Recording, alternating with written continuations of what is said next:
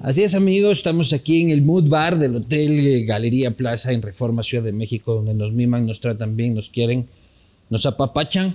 Este, muchas gracias a la gente de Galería Plaza. Para mí es un honor tener la conversación del día de hoy, un periodista, periodista de espectáculos, uno de los mayores conocedores del arte eh, y de la historia artística también de eh, este monstruo generador de enormes artistas como es eh, México. Me refiero, por supuesto, a Gustavo. Maestro. Maestro. Maestro, ¿cómo está usted? ¿Cómo vamos? Gracias por la invitación, Luis Eduardo. Muy contento, bien y de buenas, con ganas de platicar contigo.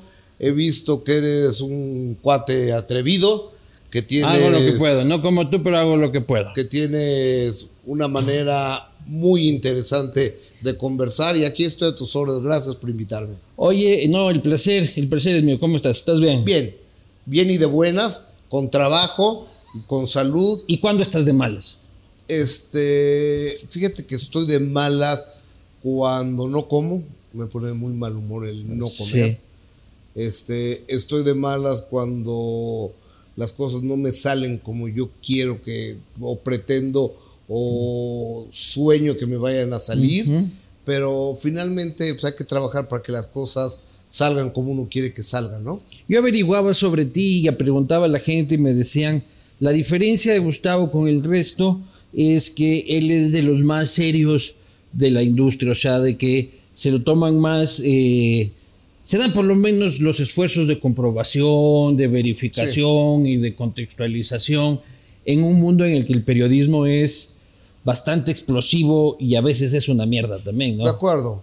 Mira, eh, el periodismo de espectáculos tiene eh, el gran problema que lo ven como chisme, que no hacemos periodismo que somos los chismositos del espectáculo, ¿no? Entonces, que es el cuate, ay, fíjate que me contaron. Entonces ya, como se creen chistosos y tienen o la ondita gay, entonces ya creen que por tener este, la ondita gay y ser chistosos pueden ser periodistas de espectáculos. No, y no se trata de hablar mal de la gente por hablar mal, sino de ejercer una crítica, de hacer una investigación, Finalmente, todo lo que es una investigación, ya sea para el deporte, para la política, para la economía, para las finanzas, para la vida social o para el espectáculo, es exactamente pero lo no, mismo. Pero no le es más difícil conseguir chamba a un, este, viste, ya estoy hablando como mexicano, trabajo, este, a un heterosexual en la industria de ese periodismo. Fíjate que sí, yo creo que sí. Porque... Está cambiada la cosa ahí.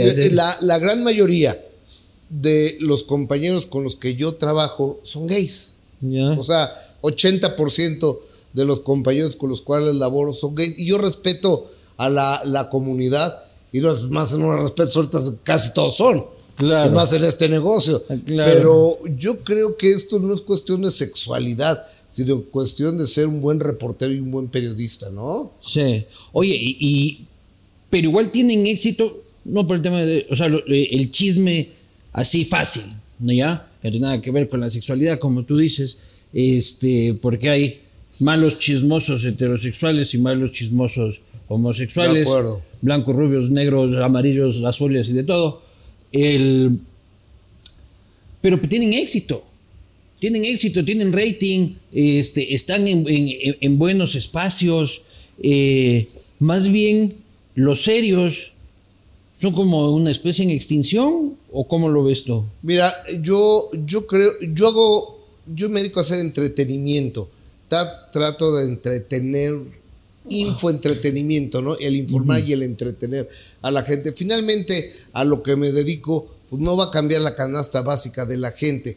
O sea, si la gente me ve o me deja de ver, va a comprar el kilo de huevo al mismo precio y la gasolina va a costar lo mismo y su poder adquisitivo no va a cambiar pero siempre he pensado eh, que si el día tiene 24 horas, 24 eh, horas y 8 horas las ocupas para dormir y 8 horas las ocupas para trabajar, te quedan otras 8 horas en las cuales entramos los infoentretenedores para entretener, para decirles de qué se trata, cómo está la, la vida de los demás, qué película vale la pena, qué programa.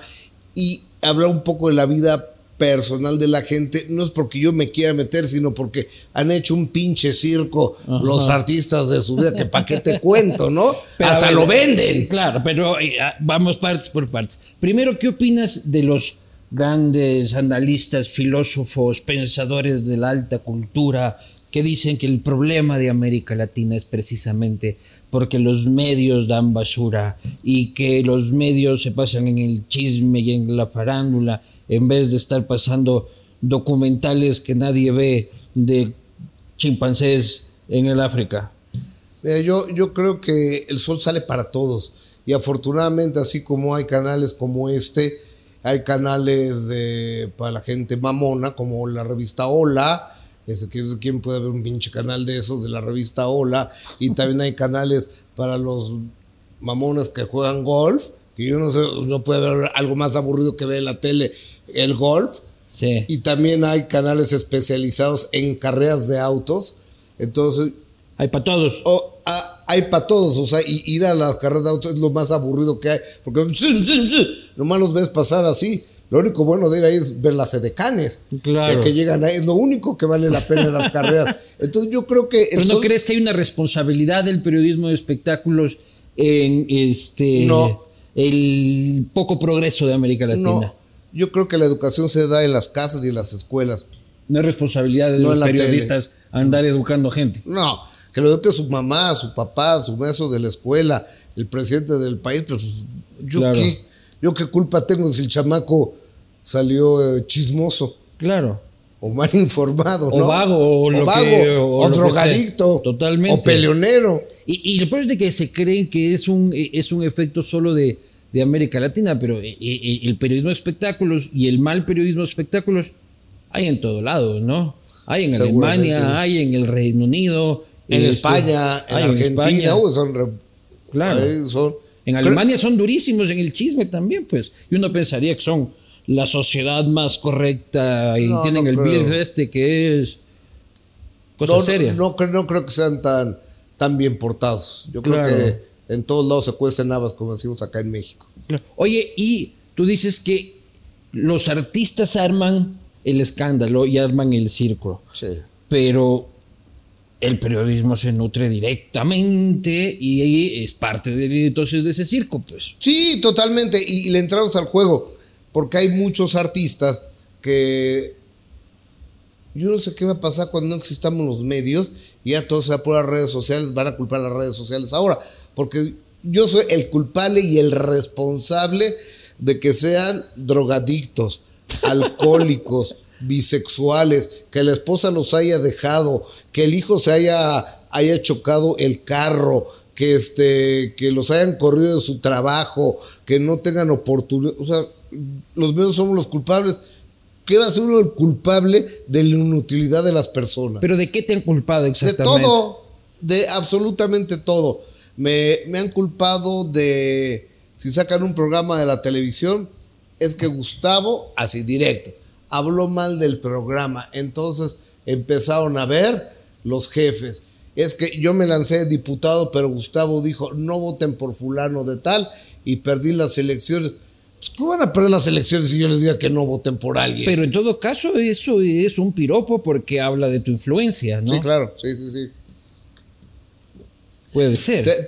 tengo muchos años de, trabajando en esto y, y, sí se me, se me culpa de todo. Pero fue, alguna vez dijiste, maldita sea, la cagué, ahora sí se me fue la mano, le jodí la vida a este pobre. Varias veces. ¿A quién le jodiste la vida, Gustavo? Te voy a contar una anécdota. Hace muchos años, hace como 20 años, el papá del temerario, Adolfo Ángel Alba, Los Temerarios, que es un grupo musical, era muy famoso en México, lo secuestraron al señor entonces yo me enteré que lo habían secuestrado, era un secreto. Yo tenía, me acaba la radio y digo, pues ¿cómo no lo van a secuestrar? Si el hijo trae un BMW, el 750. O sea, fíjate qué comentario tan estúpido. Hace como 25 días al señor. Como justificando el secuestro. Le, mutilaron dos dedos al señor. Hijo de puta. Cuando yo me enteré de eso, se me caía la cara de la vergüenza.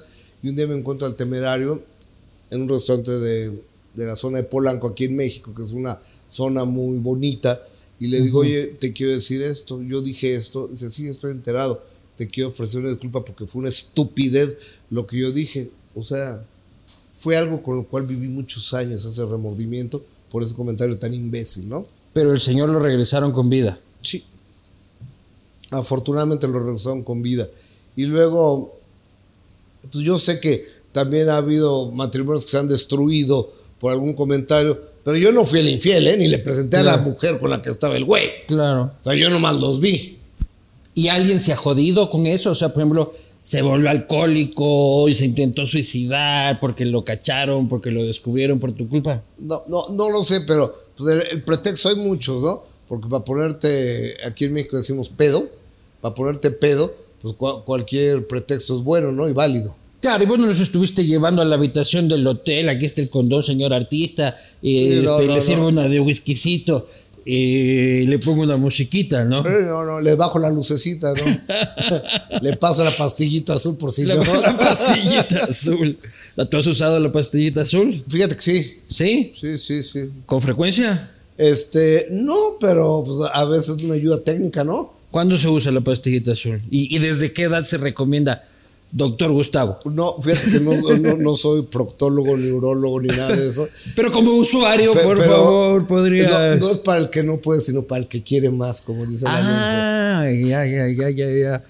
Bueno, pues, voy, a tomar nota y, y- y pronto escucharás, pronto escucharás de mí, Gustavo. Donde es una chulada, una maravilla, ¿no? Porque nunca he probado. creo que es la felicidad de millones de hogares, entiendo Claro, yo. claro. La estabilidad de la familia. De debe Claro. serlo, debe serlo. Debería ser promovido por, por el Vaticano como un elemento de salvataje Claro, familiar. o, o- o sea, yo creo que si la iglesia fueran más alivianados, más adeptos abrían las iglesias, ¿no?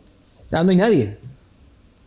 No hay nadie. O sea, yo soy católico, le voy a la Virgen de Guadalupe, a Diosito y demás, pero no voy a la iglesia. ¿Cuándo fue la última vez que fuiste a la basílica? Hace como unos cuatro meses fui a una, a una vista guiada a la Basílica de Guadalupe. Puta, qué hermosura el lugar, eh. Sí. Una hermosura. Y he hecho. Más eh, me gusta la vieja, pero ¿eh? la vieja ya está. Ahora se llama la Ya me- Basílica ya me de, San Pedro. Ajá. pusieron la Basílica de San Pedro porque la Basílica de Santa María de Guadalupe es la supuestamente que tiene como 30 o 40 años, Ajá. pero la, la otra, la de San Pedro, ya, ya, ya está toda ladeada. Hay cinco basílicas ahí. O sea, eh, la, la historia es muy interesante porque desde que dicen que Juan Diego encontró, se encontró con la Virgen, la Niña María de Guadalupe, han hecho cinco diferentes eh, capillas y es el centro mariano más visitado del mundo. Oye, pero no hay un pecado, no hay un mandamiento en contra del chisme. No recuerdo yo de no matarás, no, No fornicarás. No, pues si no soy yo el que estoy fornicando. No, no desearás la mujer del prójimo. Tampoco es el La, la periodista mujer que- ni el hombre ahora, ¿no? Claro, Eh, que- claro. O, o ni, el, ni, ni- ni el no binario, ni el. Oye, ya no me acuerdo los diez mandamientos, ¿tú te acuerdas? Señor católico. No, no, a ver, mira, es amarás a Dios sobre todas las cosas. Y ya. Aquí Honrarás ya. a, tus pa- a tu padre y a tu madre. Ya estamos No perfecto. matarás. No fornicarás. No, no, no, fornicarás no está. Sí estaba, ¿no? No, no, no, no. Fornicar está todo bien, según me parece. Se- según Moisés, este, esto estaba en las tablas de Moisés, ¿no? No sé, a lo mejor estoy inventando. A ver, dice, No mentirás. a ver, amarás a Dios sobre todas las cosas, está todo bien, no tienes conflicto ahí. Ah. Este, no tomarás el nombre de Dios en vano. ¿Has hecho eso? Claro. Claro, O sea, a de salvar el pellejo dices lo que sea, Claro, ¿no? No, pucha, sí, Diosito santo, sálvame de aquí. Claro. Este, ¿Santificarás las fiestas? No santificas las fiestas. No, pues no. Este, honrarás a tu padre y a tu madre. Sí, por supuesto. Sí. No matarás, no creo que has matado No, a nadie. no, pero lo espero que no. No cometerás actos impuros. Defíneme actos impuros. Pero eso habría que preguntarle eh, la interpretación al señor Moisés, al señor San Pedro y al señor Jesús. Oye, o, o al, o al cura que, que entrevistaste, ¿cómo se llama? ¿Cuál? El padre. El padre Alberto. Ajá. Ah, no, pero a él le gusta un poco los actos impuros, creo también a- al padre. No cometerás actos impuros. Hablar de sexo de otras personas puede ser. En ese puedes estar cayendo, hermano. No robarás, no has robado. No, No. dirás falso testimonio ni mentiras. Alguna vez habrás dicho una mentirilla. claro. Claro. No, no consentirás pensamientos ni deseos impuros y no codiciarás los bienes ajenos. Según dice esto, a mí me los enseñaron distintos. A mí también, ¿eh? claro, ya, están, ya, están, cambiados, reformados, actualizados. Yo creo que le pusieron 2.0, ¿no? Claro que sí. Oye, pero ¿qué es de interés para ti? Por ejemplo, si yo vengo y te digo, mira, tengo unas fotos de X artista este, jalando cocaína en un bar, ¿te sirve? Yo no. Yo no, no me meto yo en la vida privada. Además, ¿cuáles son tus límites? Creo que lo, lo, lo qué buena pregunta. los límites es no transgredir a la persona, a la familia. Además, el hecho de que estén jalando, inhalando cocaína en un lugar es un problema de salud, una enfermedad. La adicción a cualquier sustancia es una, es una enfermedad y yo quién soy para andarlo eh, diciendo o poniendo o señalando, porque es muy fácil, ¿no? ¿Qué, es lo primero que dicen cuando quieren atacar a, otra persona? El maricón este, el bisexual este, el alcohólico este, el drogadicto este. O sea, pues yo creo que ninguna es un defecto, es una un rasgo de una Pero cualidad. Pero sí terminan siendo noticia. Por ejemplo, cuando, cuando Ricky Martin salió del closet, es una noticia mundial, pues.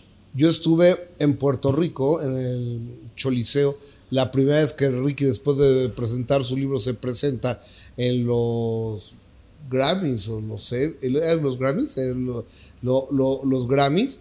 O sea, nomás salió Ricky Martin al escenario y se caía aquel y se levantaba la gente y lloraba. Yo dije, si nomás salió del closet, no ganó, no ganó los Cardenada, no, no aportó nada al mundo, nomás dijo que era gay.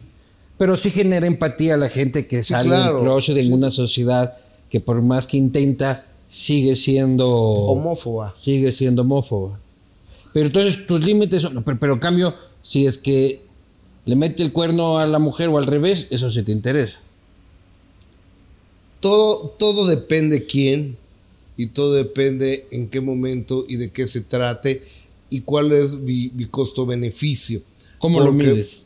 Porque es sensibilidad. Si de repente yo veo a Cristian Nodal, que a lo mejor está besándose con Belinda otra vez, puede ser una gran nota, ¿no? A lo mejor Caso, la actual novia de Cristian Nodal, se, va a sacar de, onda y, eso puede ser un costo-beneficio que Cristian Nodal a lo mejor no me vuelva a dar una entrevista, pero el rating me va a acompañar durante mucho tiempo. Te voy a poner un ejemplo. El año pasado, Frida Sofía Guzmán me invitó a Miami, hice una entrevista. La única hija de Alejandra Guzmán, nieta de Enrique Guzmán. Y a la mitad de la entrevista me dice, de la nada, ¿eh? Es que mi abuelo es muy asqueroso, hablando de Enrique Guzmán. No, este, porque pues siempre le tuve miedo, Gustavo. Y empieza, se le suelta las lágrimas. Le digo, pero ¿por qué le tenías miedo? Es que él me manoseaba desde que yo era niña. ¿Desde qué edad a qué edad, mija?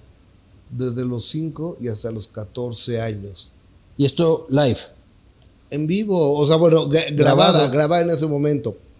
Y después me dice, ¿tú sabes cómo perdí la virginidad? No me jodas. Y le digo, ¿cómo? Mi mamá estaba teniendo relaciones con un fulano en una habitación y terminó, y mamá estaba ahogada de borracha fue y se acostó conmigo y me violó este cuate. Ok, después, ¿qué haces tú, Gustavo? Si tu mamá fuma mota desde que tú tienes 4 o 5 años y te echa el humo de la mota en la cara. Costo-beneficio. Esa fue la entrevista del año pasado en toda América Latina. Y, Alejandra Guzmán no te quiere ni ver. Enrique Guzmán me demandó, me denunció penalmente y declaró que cómo me atrevía yo a hacer esa entrevista sin antes preguntarle si la podía pasar. Pues ahora resulta que le tengo que preguntar al señor las cosas que dicen que hace, voy a pedir permiso. O sea, y para colmo, si es que se trata de un agresor sexual, para colmo, pedirle al agresor sexual que permita el develamiento de su acto delictivo. ¿Cómo ves? Si es que sucedió. Claro. Si es, o sea, y obviamente pues la familia no me quiere ver, ni Alejandra, ni Enrique, ni nada, pero pues yo, no, yo no, ni lo hice ni lo cometí.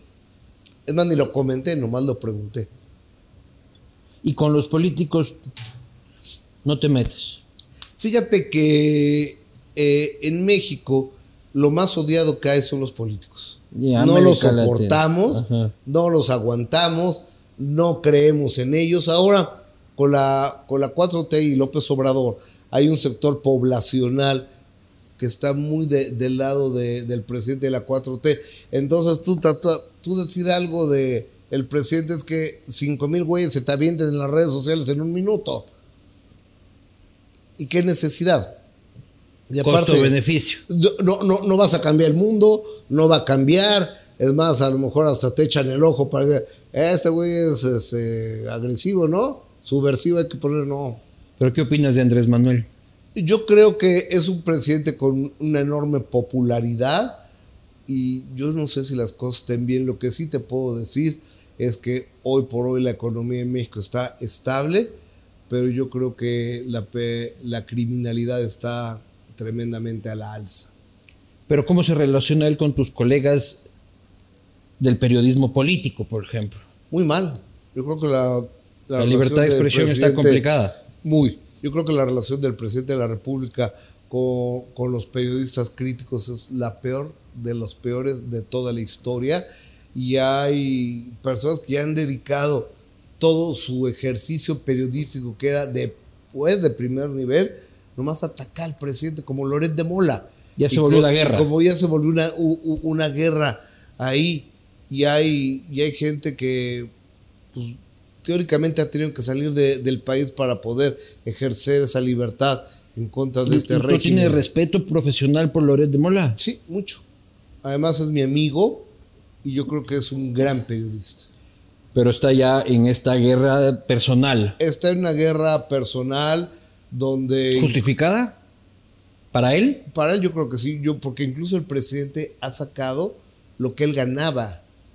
O sea, el presidente en, la- en su conferencia mañanera sacó cuánto ganaba Loret y qué carros tenía y dónde En un vivía. país donde el secuestro es diario. Exactamente, donde tu vida corre peligro. Terriblemente, ¿no? Entonces los políticos... Nunca has sacado un chisme político. Este no, no.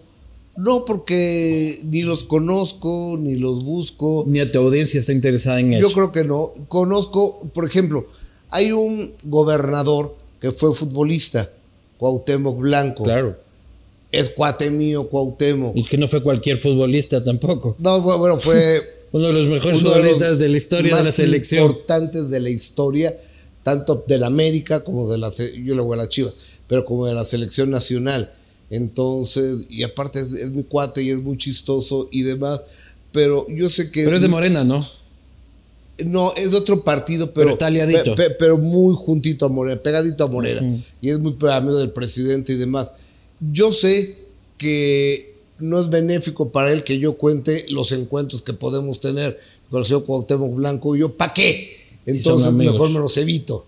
Oye, ¿y qué opinas de la gente del espectáculo o del fútbol que se lanza a la política?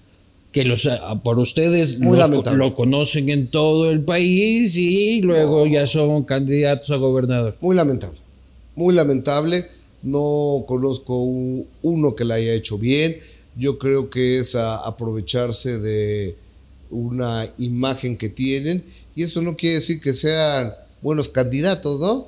O sea, me parece hasta vergonzoso la gran mayoría de ellos. Claro. Oye, el, futuro, sí, en la mayoría fracasan rotundamente. Creo que hay muy pocos casos en general en la historia de la política mundial que hayan tenido éxito, gusten o no, porque los políticos gustan a unos, por ejemplo, Ronald Reagan, este es un periodista exitoso que vino de, del arte y la cultura a la farándula. Y de ahí se me ocurren muy pocos otros ejemplos, en realidad. La, A ver, tenemos a Schwarzenegger, que, que llegó a ser gobernator, ¿no? sí.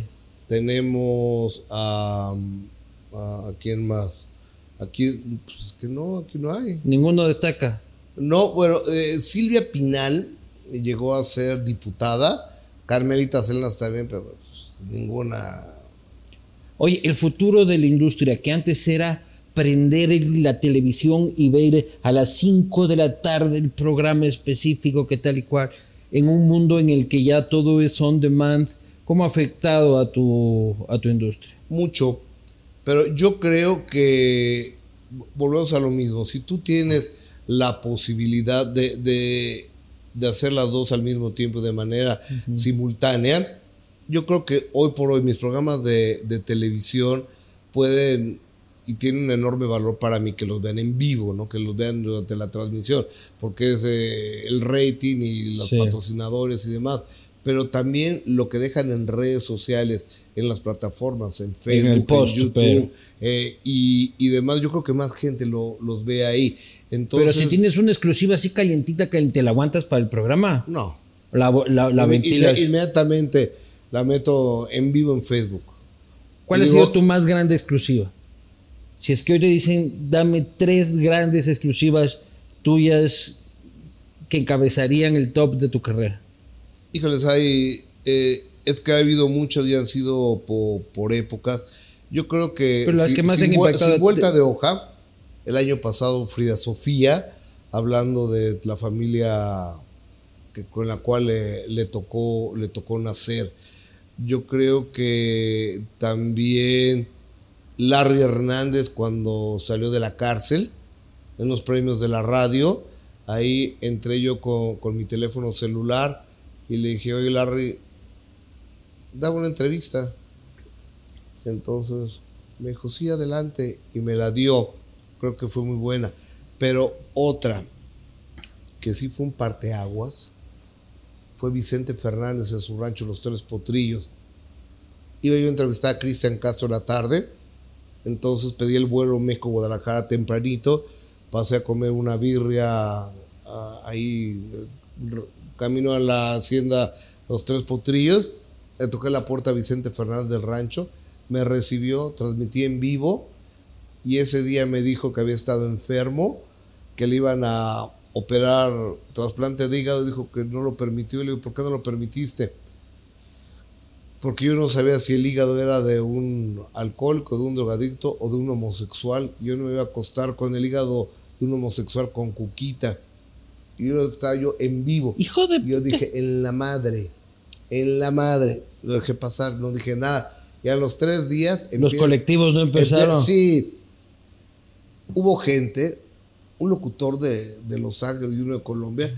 Había un güey de Colombia que me habló y me dice: ¿Cómo no le dijiste a ver, Vicente? Momentito, ¿qué te crees? Porque hay. A ver, güey, me encantaría que tú lo hubieras hecho. Que hubieras tenido tú los huevos de llegar al rancho Los Tres Potrillos, parar la entrevista y cagar a Vicente Fernández. Yo no. Yo no los tuve, la neta. Y sabes qué? Además, Vicente es de otra época, tenía 80 años de edad. Cuando Vicente fue educado, no es lo mismo que la educación actual. Entonces, ¿yo quién soy para llamar la atención a Vicente Fernández? ¿Qué, qué otra vez? Recuérdame, pero. Este. Pero, pero Vicente, no me quiero, no me quiero Tú ese rato dijiste, lo van a cagar a Vicente. Nunca se lo dijiste después de la entrevista. No. Vicente, esa parte no. complicadita. Hasta que vaya escribiendo el comunicado. No, fíjate que no. O sea, porque aparte duró como una hora y media la, eh, entre el enlace en vivo y lo que seguí eh, grabando y demás. Y aparte, Vicente, como siempre, generoso, a toda madre cariñoso. ¿Qué tal el rancho? Es una belleza, es gigante. Tú entras en carro, de la entrada en camioneta del carro, hasta el final te estás 15 minutos en recorrer. O sea, así es el tamaño del rancho Los Tres Potrillos de, de Y adentro lujos. Este, yo nomás he entrado a la soleadero y he entrado al estudio de grabación. Ahí es donde pinta los huevos o pinta los huevos Vicente Fernández. Eh, gran artista. Él sabía, eh, hacía composición de Photoshop. Entonces él se puso con, con Dean Martin y con Elvis Presley. Y luego se juntó con Jorge Negrete, Pedro Infante, Javier Solís y él en una foto. O sea, me esto yo lo hice. Y pintaba huevos. Pintaba huevos, pero preciosos. ¿Pero qué pinta huevos de, avestruz o qué? Huevos de gallina, huevos de avestruz, de diferentes huevos. Y padrísimo. O sea, un tipo con muchos huevos, eh, en todos los sentidos de la palabra. Con muchos huevos en todos los sentidos. Oye, Alejandro nunca le. nunca llegará, ¿no? Yo creo que Alejandro es el mejor, mi punto de vista, el mejor exponente de la música regional mexicana con una carrera impactante que le aprendió al papá desde la filosofía. Los Fernández no dejan de cantar hasta que el público no deje de aplaudir. O sea, ya, cuando estás con esa filosofía, y además, yo creo que Alejandro ha ampliado su panorama porque él se fue al pop, a pesar que al papá no le gustaba. Pero el papá se fue a la actuación. Y no me es que lo hacía muy bien. Claro. O sea, yo creo que cada quien es arquitecto de su propio estilo. Me gusta mucho. Pero Alejandro está volviendo otra vez a lo regional. Alejandro lo hace muy bien. Sí. Oye, José José, ¿lo conociste? Mucho. Ya que este para mí es un personaje maravilloso. ¿Cómo fueron tus experiencias con José Fíjate José? que contrastantes, porque durante una época de su vida fue cariñoso, iba a mi casa, iba a mis fiestas, podemos platicar horas, me, me, me da entrevistas y demás, y de repente un día entrevisté a él, a su ex esposa, y ahí me convertí en su enemigo. Enemigo. Enemigo. Me mandó a decir José que cómo me atrevía yo a entrevistar a esa señora que tanto daño le había hecho. Y que era la última vez que me daba una entrevista. Y lo cumplió. Nunca más me volvió a dar una entrevista. Y nunca más se volvieron a ver. O sí, se topaban no, ahí. Sí, una vez, una vez fue un homenaje de él y demás. Y, ah, hola, así. Pero bueno. Pero él iba a tus casas, a tu iba, casa sí, y cantaba ahí en casita. Sí, sí, pero a ver, pero ni José José ni Luis Miguel ni nadie va a venir a marcar tu, tu, tu línea editorial. No, ¿Por no, qué? claro, está, está, muy bien, está muy bien, pero a mí lo que me interesa era cómo eran las fiestas con José José en tu casa. No, pero fíjate que yo a José nunca lo, la neta yo nunca lo vi borracho. O sea, a mí la, las épocas así de José que se iba cayendo y demás, y el escuadrón de la muerte y todo lo que han contado, a mí nunca me tocó. Eso es previo a tu pelea, eso es posterior a tu pelea. Yo, yo, nomás, yo nomás lo vi este, pues, crudito. Una vez, en 1991, eh, fíjate, acabo de decir una mentira que nunca lo vi. 1991, Puerto Vallarta fue una convención de la izquierda de José José. Entonces le hicieron un homenaje a José José y lo metieron en una cabañita alejado para que pues no chupara, ¿no? Previo, pues este no se paraba en el baño, entonces por las ventilas, las la rendijas, hermano, hermano. Entonces, sí, dígame, soy José José. Entonces le pasaban el chupe por ahí. Entonces llega, llegan al homenaje y estaban los capos de la industria, los programadores de radio, los de tele, periódicos, revistas. Homenaje a José José.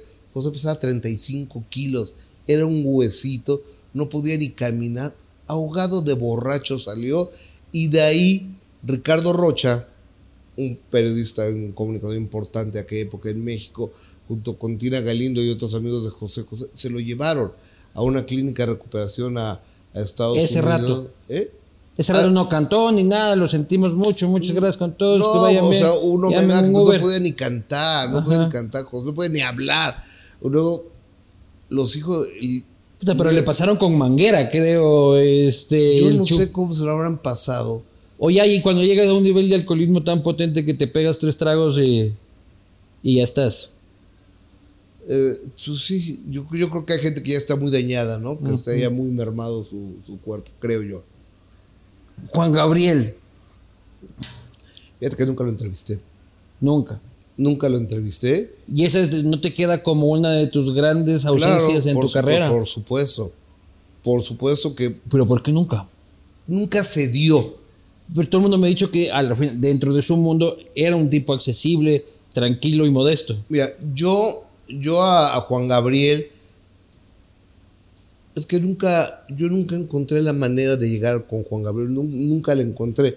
Una vez fuimos a verlo a un palenque, aquí muy cerca de México, que se llama Metepec, que queda junto a Toluca, y, y Aida Cuevas, que es su comadre, me dice, ¿quieres pasar a, a saludar a mi, a mi compadre? Sí, a Juan Gabriel.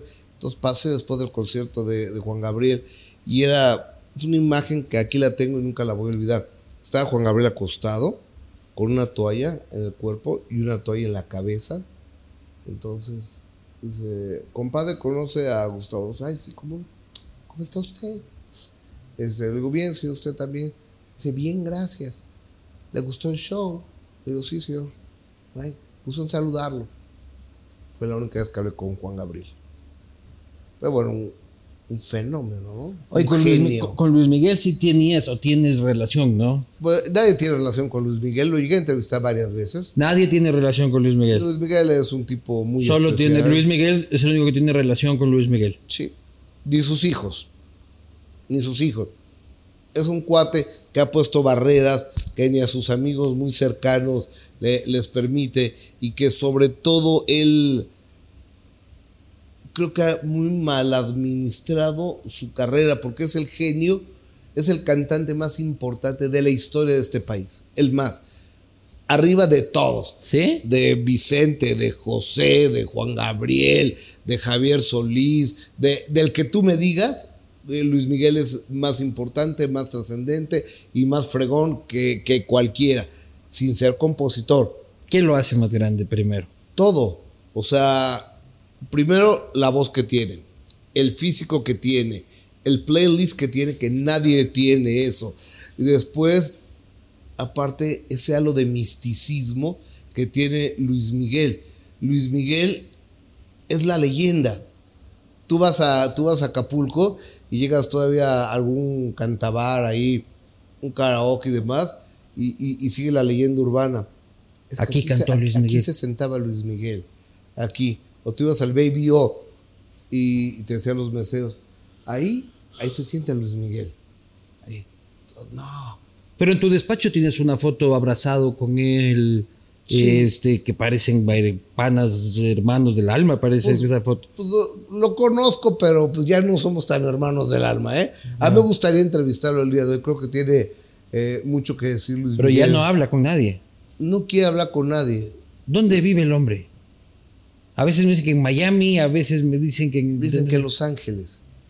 Dicen que en Los Ángeles, pero eh, puede ser que sí.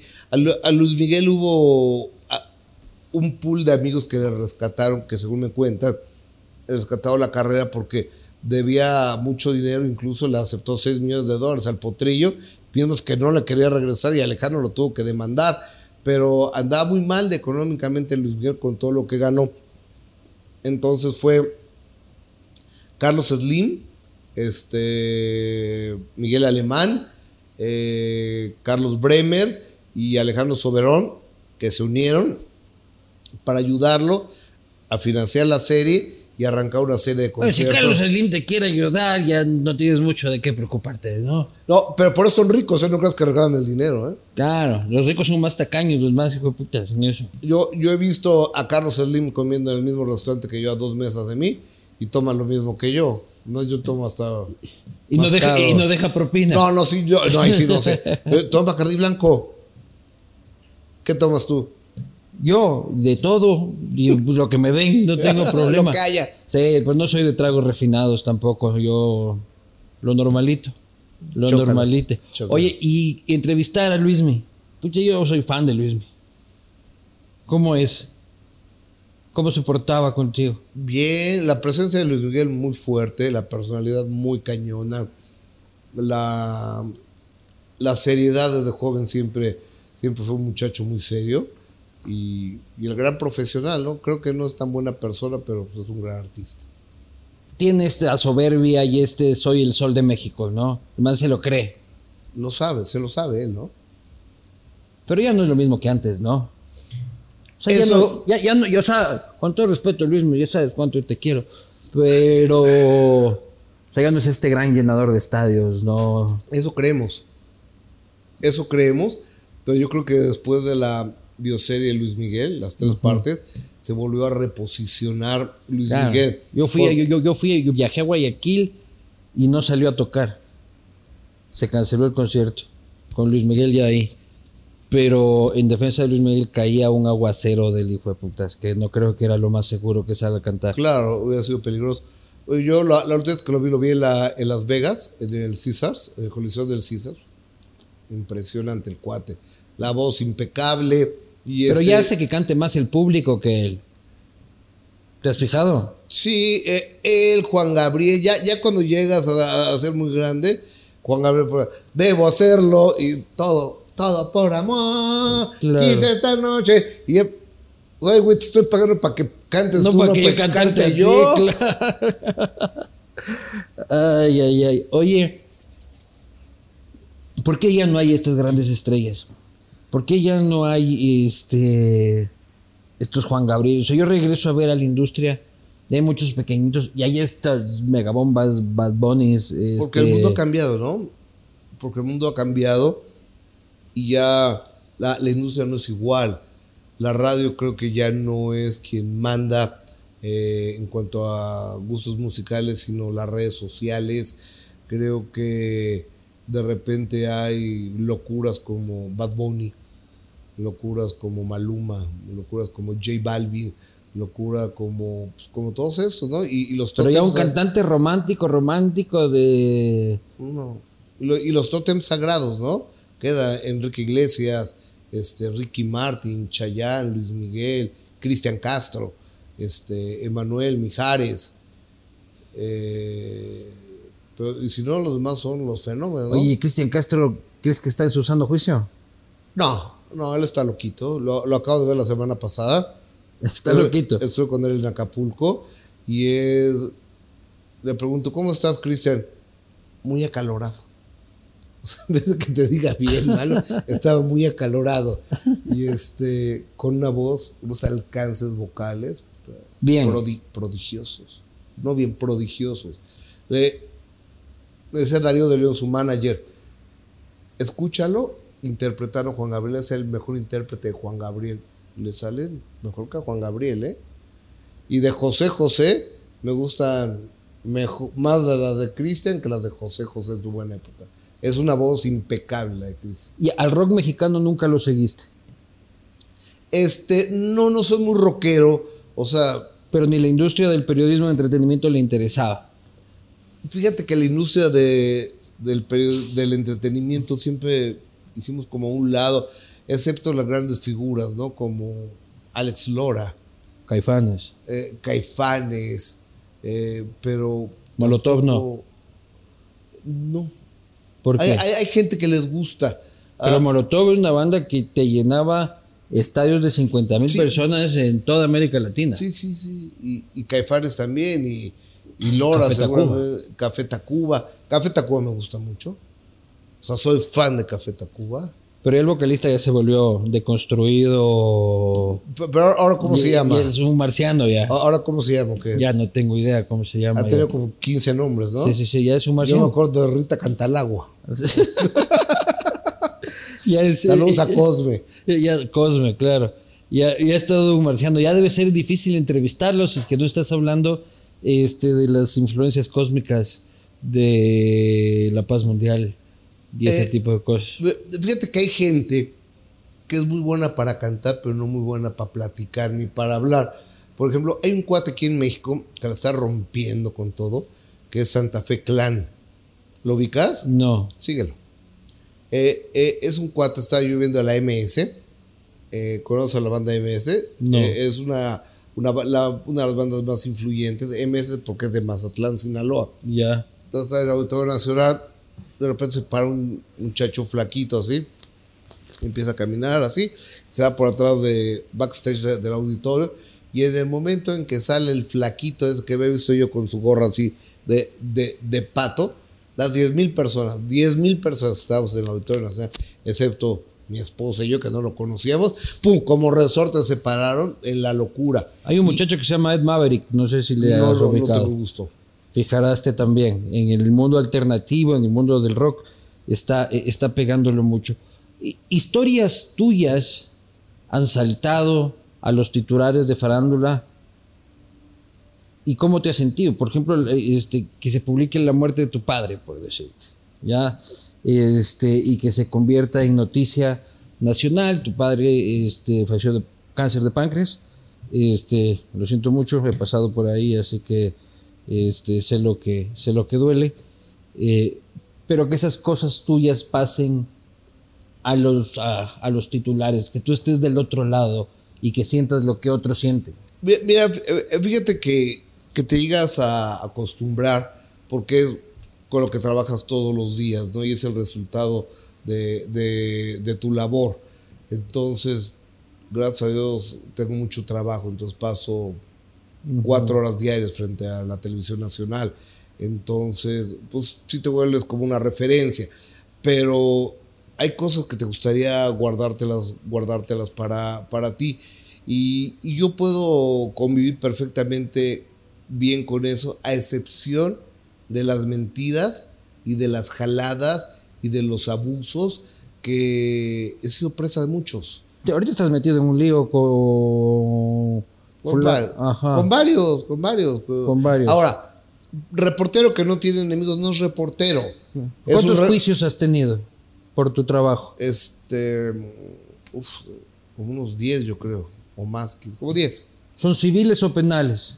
De los dos, ha habido civiles y ha habido penales. ¿Y alguna vez dijiste, maldita sea, estoy a punto de irme a la cárcel? No, nunca. Nunca has Nunca- pisado la cárcel. Nunca pisó la cárcel. Nunca. Y ninguno dijiste, aquí capaz que sí. Este, no, no porque, mira, los que me han demandado no han tenido razón de demandarme. La, la verdad de las cosas, un día, Y los que han tenido razón no han demandado. algunos que han tenido razón no han demandado. Por ejemplo, Gabriel Spanik me demandó porque dije yo que era problemática y conflictiva. Es problemática y conflictiva. ¿Dónde está la mentira? Luego, otra vez, Sergio Mayer me, me demandó porque dije que había leído un libro yo donde le llevaba prostitutas a los, a los hijos de Marta Sagún, la esposa que es del, del presidente. ¿Y el libro Sí, eso dice el libro. Este Claro. güey me demanda. Luego, Enrique Guzmán me demanda penalmente por lo que dijo su nieta. O sea, ¿Y los abogados te cobran? ¿O lo hacen ad honorem? A, a- algunos. Trabajo actualmente con uno que lo está haciendo pro bono. Ajá. Pero ha habido unos que sí me han cobrado. Claro. No, no, yo estoy muy agradecido con los con los abogados que confían en el periodismo y trabajan y trabajan pro bono, le hacen un gran favor a la libertad de expresión. por supuesto, Por ¿con favor, qué pagas, no? No, pues, no, pues. No, y además siempre te, siempre te demandan millonarios, pues, o, o gente con mucho poder que tiene todo el tiempo del mundo para quedarse. Que tiene, que quedarse tiene la lana y que tiene el tiempo y que tiene los abogados como para hacerte la vida cuadriculada, ¿no? Claro. Y en la calle nunca nadie ha querido decirte alguna grosería, No, alguna puteada. no. ¿Por qué te metes con mi artista favorito? ¿Por qué le hiciste esto a fulano y a Perencejo? No, sa- sabes que la, la gente a toda, aquí en México a toda madre, a, a toda, quizá en algún lugar un borracho que está cerca, pero son Mm, uno de mil. claro. Bueno, ojalá que no se acerquen. Querido Gustavo, espero que hayas disfrutado de esta oye. conversación, tanto como yo. Es un honor El honor platicar es contigo, conocer, eres mucho más joven que yo, nuevas generaciones, Pero ¿cómo haces? ¿Qué, qué- vos ¿Cuántos años tienes? 57. Hermano, pareces mi hermano menor. ¿Tú qué edad tienes? 39 voy a cumplir. Pues ves, soy 18 Claro. años mayor que tú. Claro, yo creo que te chupas algún néctar de la juventud ahí, de, del mundo del espectáculo. No, no, eh, este, o- o- obviamente uno se pone cremas y se... ¿Botox te has puesto? Sí, claro, por supuesto. Voy con un buen doctor un cirujano plástico que se llama Jorge Krasovsky, que no es Botox, son tres cosas. Es Botox, es Cultra y, y ácido hialurónico y, y, y, y él me inyecta. Obviamente me Yo pinto con el las me lavo los dientes, compadre. Entonces es normal. obviamente me pinto el cabello y todo porque Y la no. pastillita azul. Y la y pastillita la, azul. la pastilla es muy de vez en cuando. Claro. Eh, Es el elixir, no, no de la juventud, sino de la vigencia frente a los medios, ¿no? Porque cada día hay más competencia y hay gente más joven, más guapa y mejor preparada. Claro, pues. Entonces no puedes quedarte atrás, hermano. Pero en cambio la experiencia, o sea, si es que algo le pasa a Cristian Castro, el teléfono que tiene es el tuyo. No el teléfono del reporterín de por ahí. No, el mío. Claro que sí. Maestro, Hasta siempre, maestro. un enorme placer. Gracias por la invitación, ¿eh?